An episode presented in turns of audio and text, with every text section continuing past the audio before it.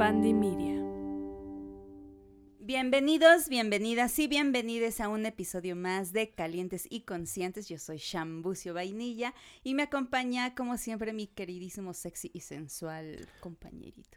David Moncada, ya, ya tú sabes, tu sexólogo de bolsillo, este que puedes traer en todos lados, en la tanguita, en el chichero, en donde tú quieras para aclarar dudas sobre sexualidad. ¿Cómo estás? ¿Cómo estás hoy? ¿Cómo estás esta Mm, noche? Bien, aturdida porque venir a estos aposentos donde se graba este sexy programa es un poco complicado en viernes en la Roma Condesa.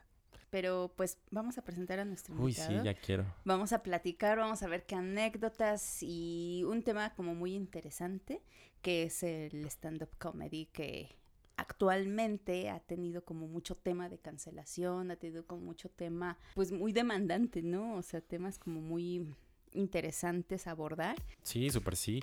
O sea, me gusta mucho. Por ahí alguna vez leí un artículo que hablaba del humor y que el humor, la palabra humor significa líquido, fluido, fluir. Entonces, el sentido del humor es también un sentido de fluir en la vida. Y pues, qué chingón fluir en la vida mientras estamos compartiéndonos sexual y no sexualmente con otras personas. Así es. Y pues vamos a echarle una güey. Vámonos. Vámonos.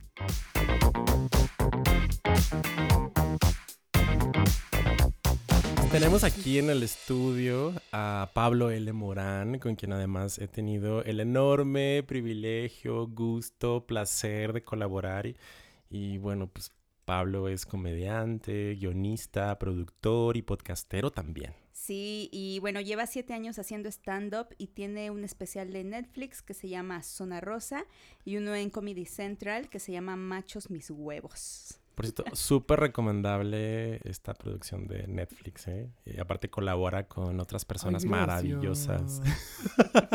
Qué bueno que les gustó. y se ha presentado, te has presentado en lugares icónicos como el Teatro de la Ciudad de Esperanza Iris y eventos de renombre como el Vive Latino. Anda, ya, ya, ya. Vive Latino, ya, ya son las grandes ligas. ¿no? Ellonce, Ellonce. Ellonce. Claro que sí.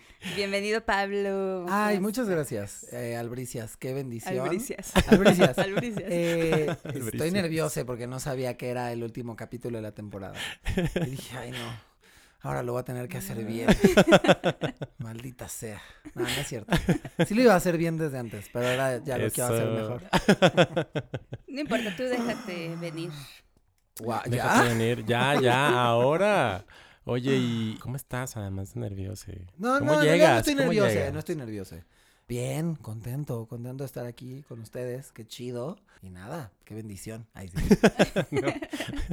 Oye, ¿y qué tal con el stand-up comedy? Eh, ¿Cómo llegaste ahí? ¿O es algo que ya estaba como visualizado en tu vida? O... ¿Cómo, cómo se llega, no? Dices, ¿Cómo se llega? Cualquiera, yo podría ser, con mis experiencias, yo digo, podría armar un buen stand-up comedy, la verdad. Creo que Pues, mi vida es un stand-up. Porque, o sea, yo pienso que tienes que tener como un talento, Claro. pues... Una eh, improvisación. O sea, como sí. esta habilidad, capacidad para improvisar. Y no sé, háblanos más de tus poderes. Sí, pues mira, ok. Contestando a cómo llegué, tengo que dar un poco de contexto. Voy a tratar de ser lo más breve posible. Nos encantan los contextos. A mí también. expli- sex- Mm, me explícitos y encantan los contextos. Mm, Oh. Ay, sí.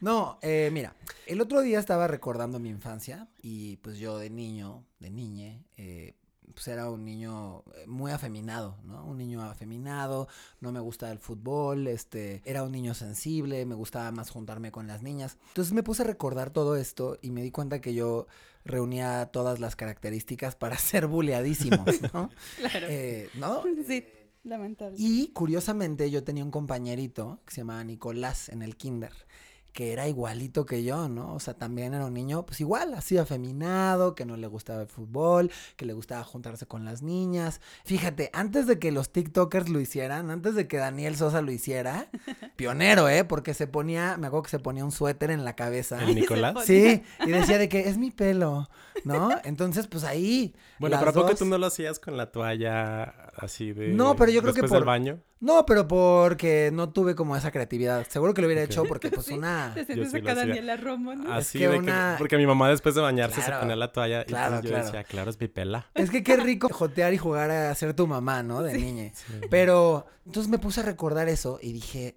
ah, porque a Nicolás sí lo buleaban, ¿no? Y lo buleaban por ser un niño afeminado, por, pues, por estar, por las mismas razones. Y entonces yo me puse a pensar y dije, pues qué curioso, ¿no? O sea, ¿por qué a mí no me buleaban y a él sí? Entonces llegué a la conclusión de que es porque yo siempre fui chistoso y porque yo siempre hice reír a la gente. Y a lo largo de mi vida, pues hubo muchos episodios en los que me fui dando cuenta que pues el humor y la comedia eran mi mecanismo de supervivencia. Y también mi válvula de escape, ¿no? O sea, en la medida en la que fui creciendo me di cuenta que yo podía escapar fácilmente de problemas haciendo chistes. Me acuerdo que cuando me metían algún pedo y sabía que me iban a regañar, era como, ok, yo, o sea, yo sabía, yo en algo la cagaba, ¿no? Y entonces decía, ok, mi mamá ya sé que va a venir, va a ver el cagadero que hice y me va a regañar. Y entonces yo decía, puta, a ver, eh, si me tiene que ocurrir algo chistoso ahorita, voy a hacer, voy a hacer algo cagado, voy a decir algo cagado y entonces el regaño va a ser menor. ¿No? Y descubrí que, o sea, así fue toda mi vida, como que fui descubriendo que cuando yo usaba el humor y la comedia, me salía con la mía. Entonces, mi adolescencia eh, no fue la más fácil. Estuvo heavy metal, estuvo Denzel Washington. este, y pues sí, la pasé mal, la verdad, en la adolescencia la pasé muy mal y de repente cuando pues empiezo a consumir comedia y yo a hacer comedia y burlarme de las cosas que me estaban pasando, que estaban Denzel Washington, eh, pues me di cuenta que pues el trago era menos amargo, ¿no? Como que todo se volvía más llevadero. Dándoles ese contexto, ah, bueno, también obviamente pues yo era fan de la comedia. O sea, también en mi adolescencia que le estaba pasando bien mal, un poco la válvula de escape que yo tenía era la comedia. En mi adolescencia descubrí el stand-up, ¿no? Lo descubrí en inglés primero. Me acuerdo de unos. ¿Se acuerdan que había unos premios de MTV? Que eran los, los MTV Movie Awards, que solamente premiaban las pelis. Sí. Que daban como premio una... Unas palomitas. unas palomitas, Ajá. ¿no? Como doradas. Ajá, Ay, qué exacto. fantasía. Qué Sí. fantasía, Rosalía. Y este. y entonces, eh, me acuerdo que un día los hosteó Sarah Silverman. E hizo un chiste que ya no se puede repetir en este momento, es, es lo cheimero sobre Paris Hilton, pero bueno, en ese momento con la conciencia que había o la falta de conciencia Claro. que había, pues resultó muy chistoso y a mí me voló la cabeza porque fue como, wow, qué pedo, porque yo también, les voy a decir la verdad, hay muchos pero hoy en día que le preguntas cuáles son sus referencias y te dicen, sí, George Carlin, uh, uh, uh, Saturday Night Live con mi monóculo. uh, uh, uh". No, hombre, pues yo sí veía a Dal Ramones y humores los comediantes y la hora Jorge pico. Falcón. La verdad, ¿no? Y de repente, pues descubro a Sarah Silverman y fue como de, ok, hay otras posibilidades, ¿no? O sea, se puede hacer otro tipo de humor. Y ya, entonces, a partir de eso me volví muy fan del stand-up. Y por ahí de mis, los comienzos de mis 20, a mis 23, justo, descubro el stand-up en español. O sea, como de esas tardes que pasas así perdiendo todo el día viendo YouTube y viendo comedia y tal. Estaba viendo stand-uperos gringos y de repente, pues que me encuentro esta señora que se llamaba Sofía Niño de Rivera, ¿no? Y fue así como, ok, a ver, ¿no? Entonces veo ahí su comedia, me dio risa, fue como, ah, ok, está cagado. De ahí descubrí a otra señora que se llama Alexis de Anda, que curioso, porque yo era fan from hell de Alexis. Y hoy en día es de mis mejores amigas, pero esa es otra historia. Nada, y, de ahí me empecé a saltar y empecé a descubrir como muchos comediantes mexicanos, ¿no? A Héctor García, Daniel Sosa, Carlos Vallarta, etcétera. Y entonces los empiezo a seguir en fan, en modo fan, ¿no? Y entonces un día veo que Sofía tuiteó una cosa clasista, nada, es cierto. Este, seguro sí. Sofía. Este, ¿qué es Sofía Niño de Rivera diciendo ella cosas haciendo clasistas? Eso, ay, ¿cómo? Jamás. Mientes. No manches, Frida 2. No manches, Frida 2. No, no, no. Tuiteó como de. Ay, qué feo. Justo fue mi maestra y yo aquí. Evidente. No, bueno, tampoco estoy mintiendo. Este. la verdad. No, nada. Vi que Sofía tuiteó como de que, ay, voy a hacer un curso de stand-up. Esto, obviamente, cuando Sofía no era la Sofía Ay, que soy, Claro. ¿no? Que es súper Claro. famosa y tal. Como que estaba despuntando y le estaba empezando a ir bien, pero no era lo que soy, ¿no? Es la que dijo de los 30 mil pesos, ¿no? Entre otras Ah, cosas. Entre otras cosas clasistas. Sí, sí, pues yo les dije. A ver, Se les avisó. No, sí, este, sí, es la maestra, pero de que es muy clasista, es muy clasista y racista. Pero bueno, esa es otra historia. El punto es que Sofía pone, no, pues que voy a hacer un curso de stand-up, no sé qué. Y era, pues, o sea, las ofertas eran mínimas, ¿no? O sea, Claro. no había mucha gente que diera cursos ni nada. Y entonces yo dije, pues a ver, pues a ver tantito, ¿no? Y me metí al curso, pero me metí al curso como cuando te metes a un curso de vidrio soplado, ¿no? O sea, ¿no? A un curso de... repujado. De repujado. No esperas así como, sí, yo voy a salir de aquí siendo un artista del repujado. No, o sea, de que pues aquí tantito mi hobby, ¿no? La escuelita de Carlitos Espejel. Sí, sí, no, o sea, yo, yo en plan hobby, de verdad, o sea, jamás, jamás, jamás, jamás pensé que iba a ser de esto una carrera, que me iba a dedicar a esto, que iba a hacer todas las cosas que ya mencionaron, o sea, jamás. De verdad que sí, yo para mí era, ay, sí, como tu tía que toma clase de flamenco, ¿no? Y entonces yo puse, órale, va, porque jajaja, jijiji, y ya. Y entonces tomo el curso y de ahí como la graduación fue un show en vivo con los cinco minutitos que escribimos en un mes. Y me fue muy bien, pero pues también es porque pues iban todas nuestras amigues y familiares y tal.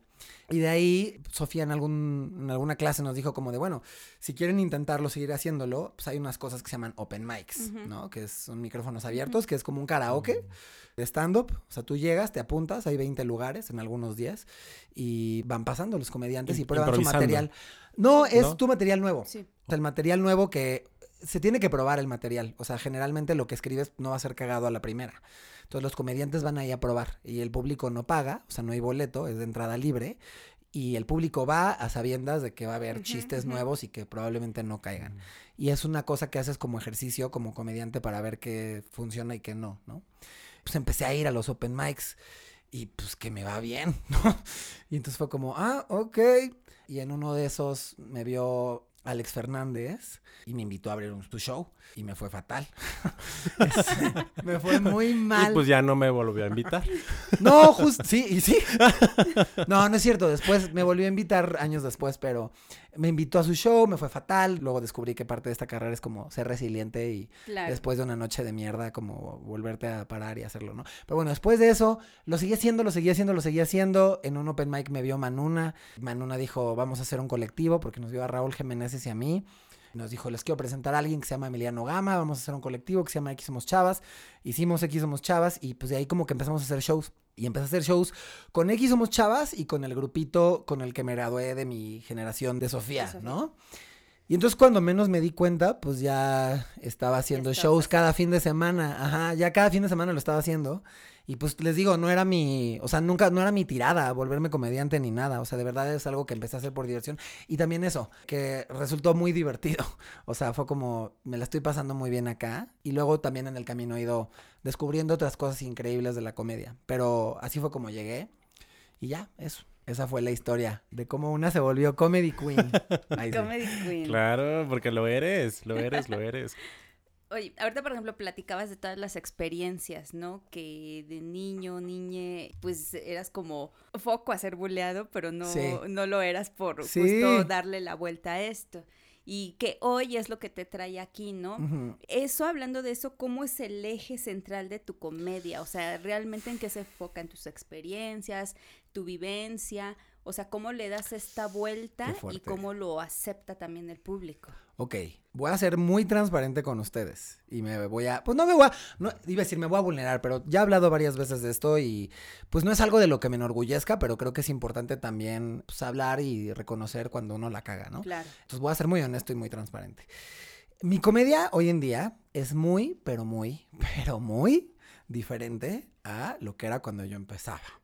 Muy. Y que lo has mencionado mucho en tus redes sociales. Sí, sí, sí.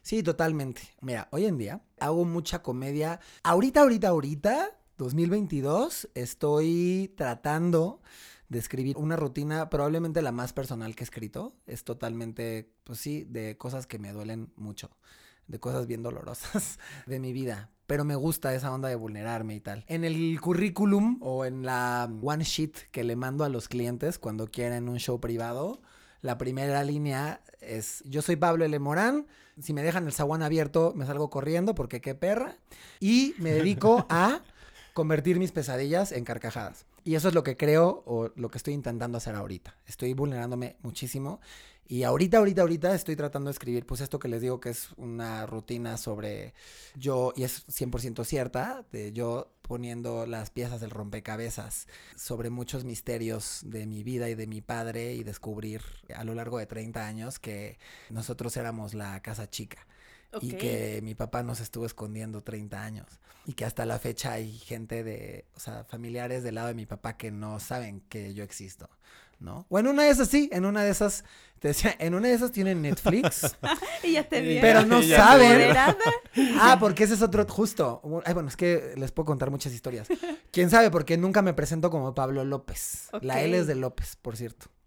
No lo digo mucho porque es mi dead name, ID. No, pero la gente me pregunta, ¿qué es la L? Y yo, de, de la mera verga. Este, no, pero sí, De la la L es de. López. Me acuerdo que una vez mi papá me reclamó, ¿no? Así como de, ¿qué pedo? Me dijo, te vi en la tele el otro día y vi que te presentas como Pablo L. Morán, ¿no? ¿Qué, ¿Por qué te da pena o qué? Y yo, a la que le da A ver, sí, a otra. Exacto, exacto. Pero ¿no? bueno, eso es lo que estoy tratando de hacer ahorita. Antes de eso, y lo sigo haciendo, mi comedia va mucho sobre, pues hablo mucho sobre cultura pop, que es algo que está muy presente en mi vida y me gusta mucho. O sea, me gusta mucho el cine, la tele. Yo me dedico también a la tele. Yo soy productor de contenido y soy guionista. Entonces también, pues, conozco mucho la tele y me apasiona. Entonces hablo mucho de televisión, hablo de cultura pop y hablo mucho también sobre masculinidad. Hago muchos chistes de masculinidad en general. Y los hombres, los bugas heterosis, se turbo atacan y se enojan mucho. Se rompen como mazapán. Se Se, No rompen no como papel albanene. rompen. Y es curioso. Sí, no, y es muy curioso porque son los mismos güeyes que dicen como que cuando hacen chistes homófobos, Claro, LGBTfóbicos, Y misóginos, te dicen, clasistas. Es un chiste. Es un Es chiste. ¿Y de qué? El humor solo es humor. No hay, no hay que profundizar mucho. Se debería poder decir nada. Pero curioso que cuando haces chistes de ellos ya, Ya- no ya les encanta, ¿no? Pero bueno, como que de eso va mi comedia. No siempre fue así. Antes yo estaba tratando. Cuando yo empecé tenía 23. O sea, fue hace siete años. En la escuela de Sofía. Y luego imagínate, o sea, pues también que, que querían. No, Ajá. pues es que, pues, O sea, no, y la verdad es que yo vengo de, pues sí, son con, la verdad, ¿no? No voy a negar el- la cruz de mi parroquia, sí vengo de, pues un contexto privilegiado Claro. y retrógrada y clasista y tal. Entonces, de por sí yo traía un bagaje bien retrógrada con cosas que ya no diría nunca ahorita. Pero además yo llego al stand-up, cuando yo llegué, pues yo vi que los cuatro güeyes que más éxito tenían, pues hacían sus chistes de jotitos, De ¿no? de y de viejas pendejas y de ta, ta. Y entonces yo, que es algo que si quieren luego les, o ahorita o lo que sea, les cuento de ese viaje, pero pues yo llegué al stand-up y yo dije, pues claro, yo quiero pertenecer, ¿no? Yo quiero entrar al club de Toby, yo me quiero sentar en la mesa de los niños populares, porque en esa mesa no llegan los balonazos. Claro. Porque adivina Claro. quién da los balonazos, ¿no? Sí, sí. Eh, Pero eso es algo que me di cuenta después. Entonces yo, como que al principio dije como, les digo, no me, no me enorgullece, sí me avergüenza, pero pues sí, la neta yo hice muchos chistes bien clasistas, capacitistas, machistas, o sea, la verdad. Y me parece importante decirlo porque, o sea, aunque no me enorgullece eso, pues sí me enorgullece dónde estoy ahora y cómo han cambiado mis discursos. Y también me acuerdo que una vez, o sea, como que lamentablemente mi primera participación en Comedy Central tiene bastante, no bastantes, pero tiene un par de chistes que no me representan hoy en día. Entonces el otro día hablaba con mi amiga Mi Ramírez y le decía como, güey, qué vergüenza, o sea, me da vergüenza, güey, me da vergüenza. no, que o sea, ahí. Porque aparte siguen repitiendo esa participación y me sigue metiendo en pedos, Sí. ¿no? O sea, me sigue metiendo en problemas. Y tengo que asumir la responsabilidad de la mierda que dije, ¿no? Y entonces yo le decía, mire, güey, qué vergüenza que dije estas pendejadas. Y lo peor, lo que más me avergüenza, no, o sea, me avergüenza haberlas dicho, pero también me avergüenza mucho como la razón por la que las dije. Porque son cosas que ni siquiera creía, ¿no? Algunas sí, otras no, y las decía como para encajar Claro. y para obtener la validación, pues, del Patrick, ¿no? De- del, del del varón. El ¿no? club de Toby. El club de Toby. Y entonces sí le decía como, Mir, qué ver, o sea, me da vergüenza, güey. Le escribí a alguien de Comedy Central como, please ya, no quiero que Para. pasen esa participación porque me da mucha vergüenza y no quiero que ya más gente la vea. Y me dijeron como, no, pues ya, papito, Ya. firmaste algo. Y, y Mir me dijo algo que me hizo mucho sentido. Me dijo como, güey, pues sí. Pero está bonito que esté ahí, porque es un testimonio para la gente que vea tu comedia hoy en día de, que, sí es posible hacer otro tipo de comedia, de que sí es posible evolucionar. Y lo que me da mucho, o sea, lo que sí me enorgullece, no me enorgullece haber hecho esos chistes, pero sí me enorgullece que hoy en día no soy ese güey, no soy ese comediante blanco bugasis hetero que, ¿qué es un chiste? No, o sea, hoy en día cuando pasan esa participación y alguien se enoja y me escribe, no me queda más que decir, pues sí, Pues tienes sí, la razón, cagué tienes y- razón. y, Y, lo hice eso. Y mira, O sea, yo creo que si nos ponemos a revisar nuestro pasado, cada Sí. uno tenemos cosas bien pinches Uy, súper oscura. Yo era testigo ¿no? de Jehová. O sea, imagínate, o sea, Fuerte, qué fuertish. Ya, ya con eso es súper ¡Qué fuertish! ¿No? O sea, yo también me pongo a revisar, pues, mucho clasismo, o sea, racismo y cosas que vas diciendo, porque Sí, mana, pero es que yo lo grabé para la ¿no? tele. O sea, es que- Porque además, o sea, creo que también es un testimonio personal, ¿no? Es como en esta línea del tiempo. O sea, yo que les digo era testigo de Jehová y también como, pues, yo ahorita que decías de la canción, me acordé de la canción de La Planta. O sea, Ah, yo no, bueno. cantaba, uy, chique, o sea, como yo la pedía en el karaoke y cantaba y te Claro. pareces tanto la enredadera y la mamada y la cantaba todo ¿no? pulmón, ¿no? Y, y que también, o sea, sí porque lo creía y otro también como por encajar en un ambiente pues un poco más hetero, yo closetero en aquel tiempo en Ciudad Juárez donde yo vivía. Y hoy, hoy, en mi edad adulta, pues creo que las personas, o sea, que cada etapa de nuestra vida tiene el sistema de creencias que necesitábamos para crecer en ese momento, porque eran nuestros referentes. Yo cuando te veo a ti, no, no recuerdo si te vi por primera vez en Netflix o fue como de Instagram y de ahí vi tu programa en Netflix y dije, wow, o sea, si- otro tipo de comedia es posible. Eso fue lo primero que pensé. Otro tipo Ay, de comedia chido, es qué chido. posible. Y además, o sea, yo siendo una persona LGBT, identificándome contigo y con las otras personas que también están creando en ese proyecto contigo, fue como, claro, o sea, otro tipo de comedia es posible. Sobre todo porque, pues en la risa también elaboramos realidades. O sea, la risa también elabora realidades y confirma realidades y sustenta y reproduce y etcétera, ¿no? Entonces, yo, o sea, como en mi background así de testigo de Jehová y siempre como muy metido justo a los estudios, supuestamente como para no ser tan buleado, pero pues bueno, ni siquiera estar en el cuadro de honor me sirvió para no ser buleado, en la- sobre todo en la secundaria. Como que me tomé, me he tomado, la mayor parte de mi vida me he tomado las cosas muy en serio. Hoy tengo a un grupo de amigues maravillosos, o sea, como personas muy cercanas, las ladies, saludos, la memona y, y la manuna, que tienen un sentido del humor con un espectro bastante amplio, ¿no? Y que yo al principio, yo no, o sea, y que a veces sigo sin entender de dónde viene este humor. Y a veces, o sea, como que a veces sí me incomoda, a veces me raspa, a veces digo, güey, pues espérense tantito, acaba de suceder este evento catastrófico y yo, yo, David, necesito un tiempo para procesar y ya después burlarme de eso, ¿no? Y en la medida de mis posibilidades me he entregado a esas burlas, a, esas, a esos chistes. Y ha sido muy liberador. Sobre todo ahorita que dices como de poner tu dolor al centro. Y, o sea, lo pienso como poner tu dolor a tu propio servicio de procesos personales, lo que eso significa Claro. para ti. Y también ponerlo al servicio de otras personas, porque otras personas vamos a conectar con eso Claro. con el papá ausente, con, las, con el bullying, con características físicas que nos han puesto como al centro del- de, la burla y del chiste, ¿no? A mí me cagaba de niño, así como de... Yo tenía un imán para los payasos de niño, pero yo decía... Pues "Verga, mira, otra ¿cómo- vez estás aquí enfrente de uno. Ah, Atrapada quedé nuevamente. Yo siempre digo que yo soy payasita para adultos. Payasita profesional, payasita para adultos. Para despedidas solteras también. Lo contratan. en Ciudad Juárez había un payaso que se llamaba Macarrón. Y ese estaba para todas las fiestas. Yo creo que, yo creo que era el único payaso en la ciudad, o no sé. Pero él estaba en todas y en todas me elegía. ¿no? Entonces yo decía como de verga. Payaso. Como que es Macarrón. macarrón. Y traía así un, Amo un los disfraz nombres. interesante. Porque además también se burlaban, o sea, era como que Ah, no, exponer sí, a los claro, niños y a las Sí, niñas, sí. ¿no? Y de que tú la gordita y tú que no sé qué y bla, y bla, arriba bla. los niños y las niñas no. Ajá, y así claro. hicieron. Ey, ey, ey, de los, comedia, de los ¿no? comediantes heterosexuales no van a estar hablando. Pues los de ahorita lo siguen haciendo, ¿eh? No, claro. Creo que es importante retomar algo que dijiste, David, ahorita, de que la risa y el humor construye realidades y describe totalmente. O sea, yo soy de la idea de que el humor hegemoniza. O sea, cuando la gente me dice así como de, no, es que los chistes solo son chistes. Los chistes solo son chistes y por eso no hay que tomárnoslo en serio. Es como, Sí. eh, wow, wow, wow, wow, wow. A ver, yo sí creo, yo creo que de lo que te ríes, pues Te habla- checa. Sí, Sí, no, de lo que te ríes te habla mucho de ti. No por nada, no por nada Franco Escamilla es el comediante más taquillero de este país, ¿no? Sí. A mí me parece Impresionante y dolorosísimo ver cómo Franco Escamilla llena dos arenas Ciudad de México.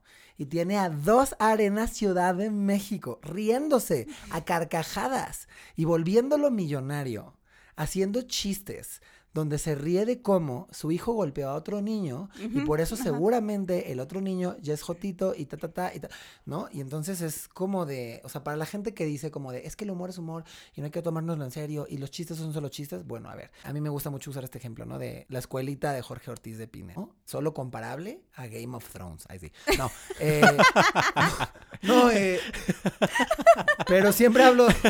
Güey, el chavo del 8. El chavo del 8. No, pero... Bullying a todo lo que da. O sea, a mí me gusta mucho hablar de la escuelita de Jorge Ortiz de Pinedo porque entre... Es que e- ese programa tenía todo, lo Todo, que estaba todo, mal, sí, todo, no, ¿no? O sea, no. mujeres cosificadas, homofobia, todo. Pero, por ejemplo, ¿se acuerdan del personaje de Rubén Cerda? Sí, Que sí, además, sí, qué burla y qué puto insulto cuando Rubén Cerda es un actor tan talentoso. Sí, o sea, Rubén, entiendo también que a girl gotta eat, ¿no? Pero bueno. Rubén Cerda, pues que es un hombre gordo, hacía el personaje del niño gordo, ¿no? Y entonces cuando entraba al salón le ponían estos efectos de sonido, ¿no? De Sí, toin, toin, toin, toin, y la- Y la el salón se hacía así, ¿no? Se, se tambaleaba. Y entonces lo que yo pienso cuando la, o sea, lo que yo respondo cuando la gente me dice, es que los chistes son solo chistes, ¿no? Yo lo que les digo es, imagínate a cuántos niños gordos a partir de ese programa, cuando Les- entraban les al salón, eso. no les hacía, o a Mm. nosotros, ¿no? O sea, cuánta gente no nos nombró ya Jairo o Carmelo o el no soy niña, no soy niña, ¿no? Claro. Por ejemplo, no sé, hay gente que dice como de, a ver, si yo hago un chiste de golpear mujeres, eso no va a causar que la gente en el público vaya, y Vaya golpee mujeres. A lo mejor no, pero cuando todo un foro se está Sí, riendo, sí, sí. estás validando que es algo cagado, Claro. ¿no? Que es algo, sí. De pues lo que es- te puedes reír, ¿no? Ajá. O sea, es algo de lo que no es tan importante que te da risa, Claro, ¿no? claro. Y, que- y que fomenta esta idea como, pues, si las golpean es porque quieren. Sí, y como sí. que lo, nor- o sea, muy... Es que no está en el plano consciente, o sea, está en el inconsciente colectivo. O sea, nos reímos de manera colectiva porque no dejan de ser simbolismos del gordo, del toin toin, de la mujer que puede ser golpeable, Claro. manipulable y violable.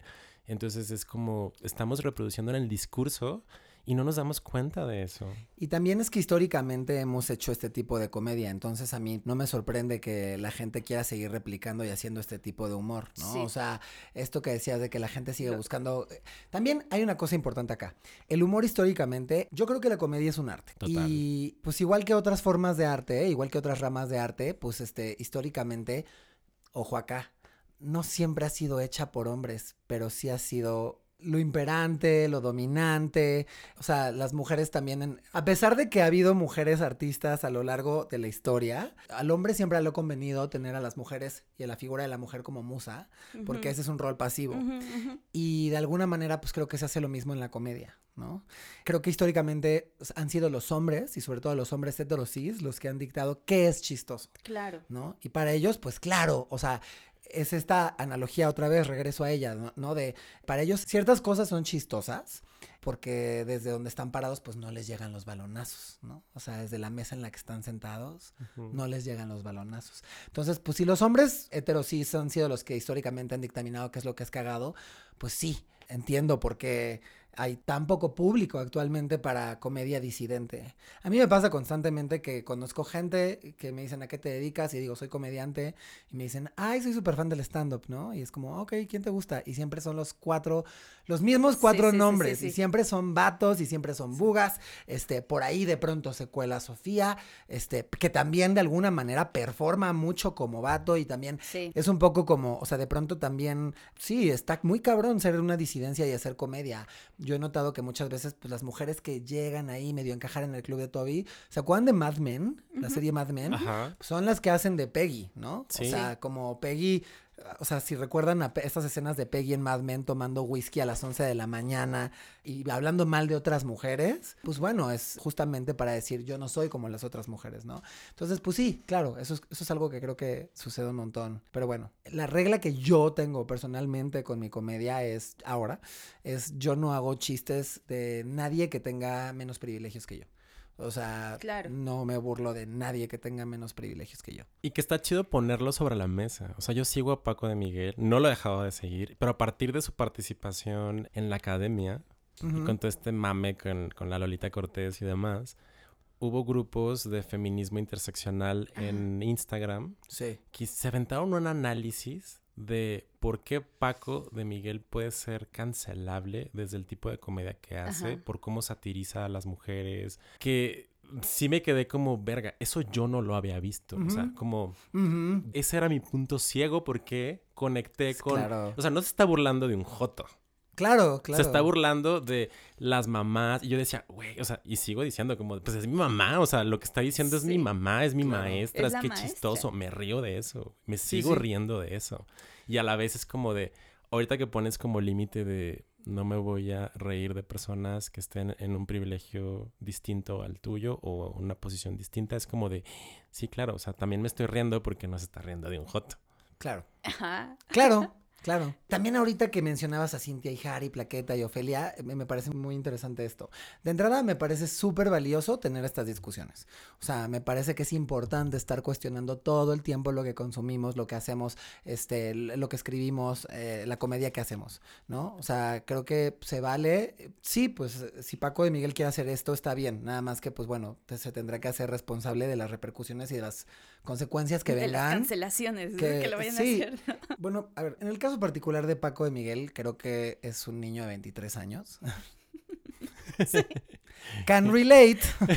creo que también él tiene una oportunidad bien padre enfrente de él, como de escuchar estas voces, porque entiendo perfecto lo que acabas de decir. Hace poco fui a un contenido con una chica que iba en la escuela conmigo. Y como que no fui, no éramos amigos en la escuela, ¿no? Y nos reencontramos en la vida y tal. Y entonces, este, en algún momento en la plática, en el podcast que grabamos, empezamos a hablar de la escuela en la que íbamos. Y entonces ella empieza a decir así unas cosas como de, era una escuela con muchísima misoginia y muchísimo machismo. Y yo, desde mi privilegio de hombre, joto pero hombre, que me pensaba entonces, yo de que, ¿de qué estás hablando? ¿De qué estás hablando? Yo era una jota y todo el mundo me amaba. No, e- era súper inclusiva, fumábamos mota en el techo. Y entonces de repente me acuerdo, o sea, ella me dice como, güey, pues es que a mí, no sé si ustedes se acuerdan, porque según yo pasó en todas las escuelas, ella me dice, güey, es que a mí Bueno, me en, mi- decían- en mi escuela no, fuma- no pasaba que fumáramos Ah, no, mota. bueno, o no me invitaban sí. por ser joto. Según yo, son a los primeros a los que invitan, pero bueno. En todas las escuelas, según yo, hay este rumor, este chisme de que hay una niña que se mete una salchicha y le llama a la niña salchicha. Ah, Chinga. Yo lo he No escuchado de personas diferentes. no, no, no. Ah, ¿no? A lo mejor es una cosa, no sé. O sea, ok, ahí les va. Yo era el niño que se metía a la salchicha. El palo de escoba. él era- Ah, era un palo de Y escoba. no fue rumor, sí fue y no fue rumor, cierto. sí, fue cierto. Bueno, No. no, era salchicha, era un palo de escoba. No, es que yo ya he escuchado que eso pasaba en otras escuelas, pero en mi escuela lo que pasó es que inventaron que Ah, esta pues niña... a qué escuela fuiste, se metían salchichas y fumaban mota en el techo. es- No, inventaron... Y era religiosa la escuela, dice. Sí, sí, yo iba en el Seika, no, no es cierto. Este, no, no, inventaron que esta niña se había metido una salchicha y que se le rompió la salchicha dentro. O sea, además no teniendo puta idea de, Sí, sí, de, sí, de nada, claro. ¿no? Pero entonces, este, que se le rompió la salchicha dentro y que luego ya no se la podía sacar y no sé qué. Y luego descubrí que en otras escuelas le inventaban eso mismo a las niñas. Y entonces, pues sí, está, o sea, decirlo ahorita pues está cagado y nos estamos riendo, pero imagínate ser esa niña No. y pasar toda la primaria y la secundaria de que, ah, jaja, la niña salchicha. Entonces ahí me pasó lo que a ti, de Paco de Miguel, ¿no? De decir, claro, desde mi Sí, privilegio y sí. desde habitar un cuerpo que en ese entonces salía como masculino, o sea, eh, nunca me pasó por la cabeza que pues sí, sí había como ciertas experiencias ahí para algunas personas de mucha misoginia y tal. Regresando a lo de Ofelia y tal y de hacer del, del otro un chiste, yo nunca hago chistes o no hago comedia y en la vida en general yo no hablo, por ejemplo, de la Fórmula 1, nunca, ni del fútbol americano, porque no tengo puta idea de ese tema, ¿no? Y si hablara de esto, pues estaría probablemente sacando cosas de contexto, no comprendiendo Claro. un montón de cosas. Para mí es muy importante que la gente haga comedia. Yo creo, yo considero que la gente debería hacer comedia de cosas que entiende y que conoce. Claro. Hay muchos güeyes, muchos comediantes heterosis que dicen este tipo de cosas como de, güey, es que si yo no hago chistes burlándome de mujeres trans, pues las estoy discriminando porque las estoy dejando fuera. Ahora. Y entonces es No, como... pues gracias. Gracias. Gracias por visibilizar.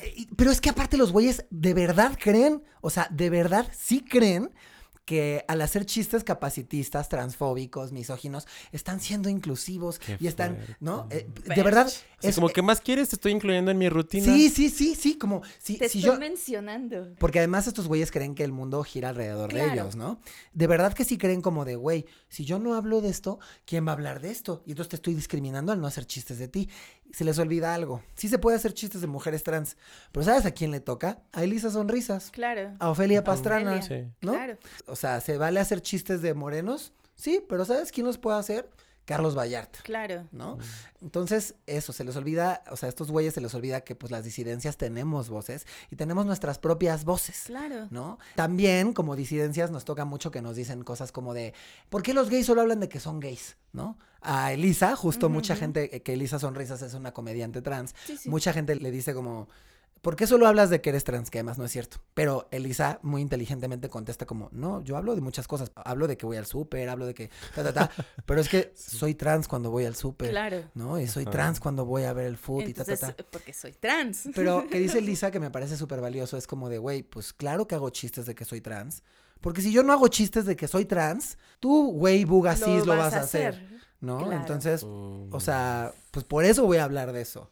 ¿No? Y porque además es lo que conozco. Y además es curioso que los güeyes siempre se quejan de eso, como, solo hablan de eso, solo hablan de que son gays. Y es como, tú también solo hablas de tu pito. Tú Ajá. también, so- ¿sabes? O sea, tú también solo hablas. O sea, si yo hago un chiste de tener sexo con otro hombre, inmediatamente es un chiste gay, ¿no?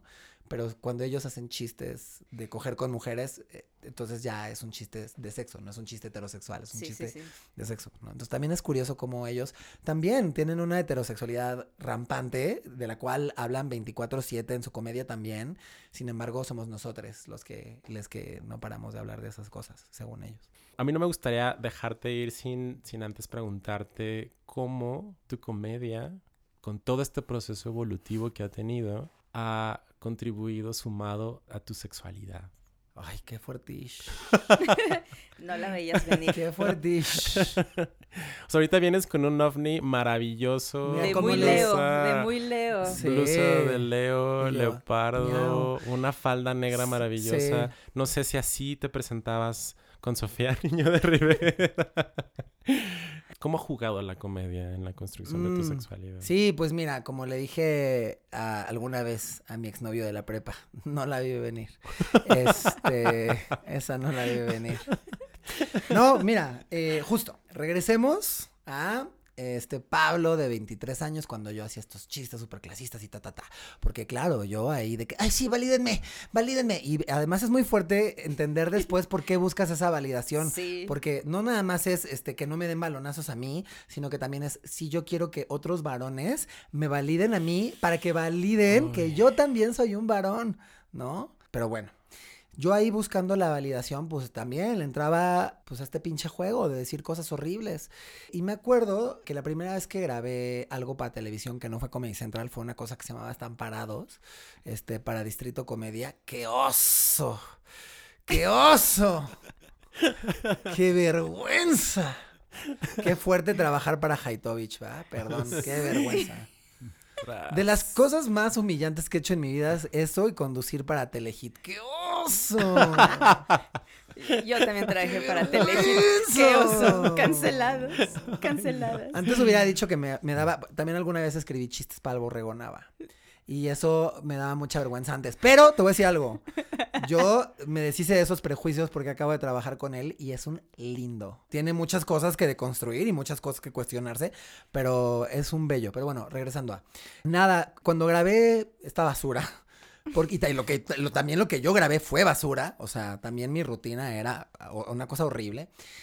En algún momento veo en YouTube los comentarios y todos eran súper LGBT fóbicos, ¿no? Pero ninguno hablaba de mi comedia. O sea, yo veía que a otros comediantes sí les ponían como de, no das risa, no eres cagado, retírate, pero a mí ni eso. O sea, de mí ni siquiera hablaban de mi comedia, no hablaban de mis chistes, ni siquiera me decían como eres un pésimo comedia. No, no, no, no. Todo era, pues, cosas bien violentas, pero hacia mi sexualidad y tal.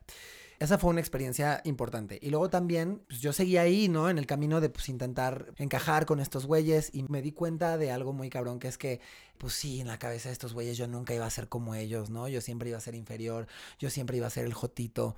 Entonces me di cuenta como, pues diga lo que diga, yo siempre voy a ser el jotito para ellos y para el público, ¿no? Y para los productores y para la gente que buquea. Entonces, ¿por qué quiero encajar acá? ¿no?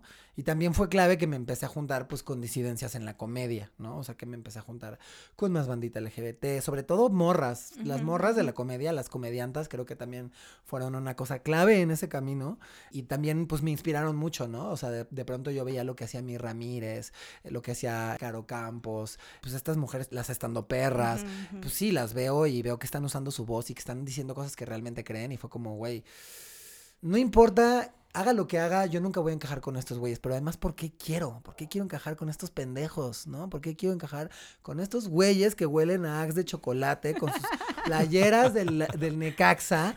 ¡Ay, ya! Chinguen a su padre. Y entonces, pues dije, no, a ver, pues creo que vale más la pena buscar ahí mi, mi, mi, voz, ¿no? Porque me di cuenta de eso, como que no importaba lo que hiciera, la gente no podía ver más allá de mi sexualidad. ¿No? De cómo me veía, de cómo me vestía. Y eso sí, por más que yo sí traía mucho mensaje muy patriarcal y le jugaba al club de Toby y tal, desde que empecé, desde el día uno, eso sí, yo decía, yo lo único que sí me niego es a ocultarme, a ocultar mi sexualidad, a volverme a meter en el closet. Fuck no. O sea, desde el día uno fue como, güey, eso sí lo voy a decir siempre, ¿no? Y me di cuenta que pues, sí, la gente no, no veía más allá de como de eso. Entonces fue como de, bueno, pues mejor empiezo a usar mi voz, ¿no? Y empezaron a pasar cosas muy bellas. Empecé a hablar de cosas que realmente me importaban. Empecé como a desapegarme de ese personaje que otras personas habían como hecho para mí. Y nada, empecé a ser súper honeste en mi comedia. Y fue muy bello, fue muy hermoso, fue muy revelador y fue muy liberado. Eh, un regalo, un regalo totalmente. Y ya, pues he conectado mucho con mi sexualidad a través de hacer ese tipo de comedia. Porque, pues sí, creo que mi sexualidad también me ha llevado a donde estoy, me ha llevado a tener las experiencias que he tenido y me ha hecho quien soy. Y creo que ahorita soy lo más honesto que he sido en mi vida con mi comedia, arriba y abajo del escenario. Entonces, pues nada, eso. Ay, estoy muy conmovida. ya va a llorar. Es, para reírnos. Ay, me conmovió mucho. Sí, sí, la verdad, sí. No, como desde... Le llegó al alma. Sí, me llegó al alma. Sí, es, es muy lindo que algo que nosotros hacemos lleve esta transgresión interna primeramente para después poderla llevar hacia los otros, ¿no? Sí. Ay, qué y, y, conectar así como compañeros. Y justo, creo que cuando empecé a ser más honesto con mi comedia, empecé a conectar con más banda y además con banda con la que me interesaba conectar. Claro. Y que banda conecta contigo, ¿no? O sea, eh, leí hace poquito en un libro de poliamor, decía la escritora, no venimos a servir a nadie, venimos a ser nosotros mismos y que nuestra forma de ser beneficie a otras personas si es que eso es posible, ¿no? Entonces es como, güey, sí, claro, o sea, como que ahí me, bueno, al menos desde con lo que conecté es como de, me desprendo de este narcisismo, al menos mientras lo leí, a veces regresa, como de, yo voy a llegar a instruir y a adoctrinar o a guiar, ¿no? Es como, ¿por qué no me encargo de ser quien yo quiero ser? Sí, sí. Que es un pinche trabajazo. Sí, claro. ¿Y si eso beneficia a más personas? Mi forma de ser, qué chingón. Y creo que también es súper, o sea, como que a mí me sirvió mucho redefinir el éxito. O sea, me di cuenta, porque claro, yo veía a los güeyes que le estaba yendo bien y yo decía, sí, claro, yo quiero lo mismo que tiene la cotorriza y ta, ta, ta. Y de pronto, pues redefinir el éxito también fue importante, porque me di cuenta que es una concepción súper patriarcal pensar que el éxito es tener un chingo de followers y tener un chingo de fans y llenar estadios y cogerte al otro y, eh, ¿no? Eh, y de pronto, pues, o sea, cuando yo grabé Zona Rosa, una niña de 14 años me escribió para decirme como, güey, vi tu especial y gracias a él salí del closet con mis papás. Y dijo como... Y con eso soy exitosa. Te, quedas. Esto es el éxito. Claro. Yo creo que esto es el éxito. O sea, a mí de pronto lo que gente me escribe en redes sociales o como que la gente me diga que les inspiro o que alguien me escribió una cosa muy fuerte una vez. Alguien me escribió que gracias a mi comedia no se quitó la vida. Y eso es como, soy exitoso. Esto es el éxito. Claro. Viviendo el sueño, haciendo comedia de lo que me gusta, haciendo comedia con mis amigues en espacios donde yo quiero, también a veces ocupando espacios patriarcales, o sea, también de repente digo, pues no se las voy a hacer tan fácil. ¿no? O sea, sí me voy a ir a parar con esta bola de machos. y, y está chido. Entonces sí, eh, súper bello todo. Qué bonito, qué bonito, qué bonito. Y, y yo creo que nos vamos con eso, ¿no? Porque esto, que también, esta comedia eh, disidente, siento que también es una comedia muy activista y justo que está cambiando la forma en la que vemos, pues, algo que se nos intentó, ¿no? Y meter ahí en el chip y poco a poco vamos a ir deconstruyendo. Y lo padre que tú te llevas y que nosotros también nos llevamos, pues es que a través de esta comedia y te escucho a ti y escucho a mis otros compañeros y compañeras que hacen comedia disidente que le llega a más personas y están haciendo Sí. un cambio. Poco a poco, pero se está haciendo y se está alzando la voz. Sí. Uh, ¿Algo más que nos quieras compartir? Tu... Nada, ábranle la puerta y háblanle sus corazones a la comedia disidente. O sea, de pronto también yo escucho a mucha gente diciendo, es que el stand-up comedy en México es horrible. Y... No todo. Nada más, pues sí, no estamos en los foros más grandes a veces, pero Claro. sigan a morras que hacen comedia, sigan a gente LGBT, sigan a bandita con discapacidad, que cada vez hay más que hace comedia. O sea, de verdad tenemos otras cosas que decir. Entiendo también que de repente para las disidencias, pues ya se vuelve incómodo y doloroso escuchar comedia, porque si siempre somos el punching bag, Claro. pero de verdad a toda la gente que escuche esto, hay otro tipo de comedia. Sí la hay, de verdad que sí la hay. Y no es menos chistosa que la comedia que hacen los No. vatos. Ahí estamos resistiendo y existiendo y somos cagadísimes. Entonces, ábranos su corazón y les prometo que vamos a hacer que se caguen de risa y no nos vamos a burlar de ustedes. Y nada, siento que también habemos muchas personas que tenemos otro tipo de comedia que ofrecer que les va a resultar como un caldito de pollo para su corazón y que les va a hacer decir jajaja, jijiji. Ja, ja, ja, jijiji. Otra, otra risa es posible. Sí, de verdad que sí. amigos. Tú nos estás escuchando, otra risa es posible. Tus redes sociales, donde te encuentran. Y bueno, Arroba Pablo L. Morán en todos lados. y ahí pueden ver tus Sí, presentaciones. Pablo L. Morán en Instagram, en Twitter, en TikTok, en Grindr. Ay, sí. Este, Por si se les No. atraviesa. que por cierto, les voy a decir que cuando me vean en Grindr, no soy yo. ok.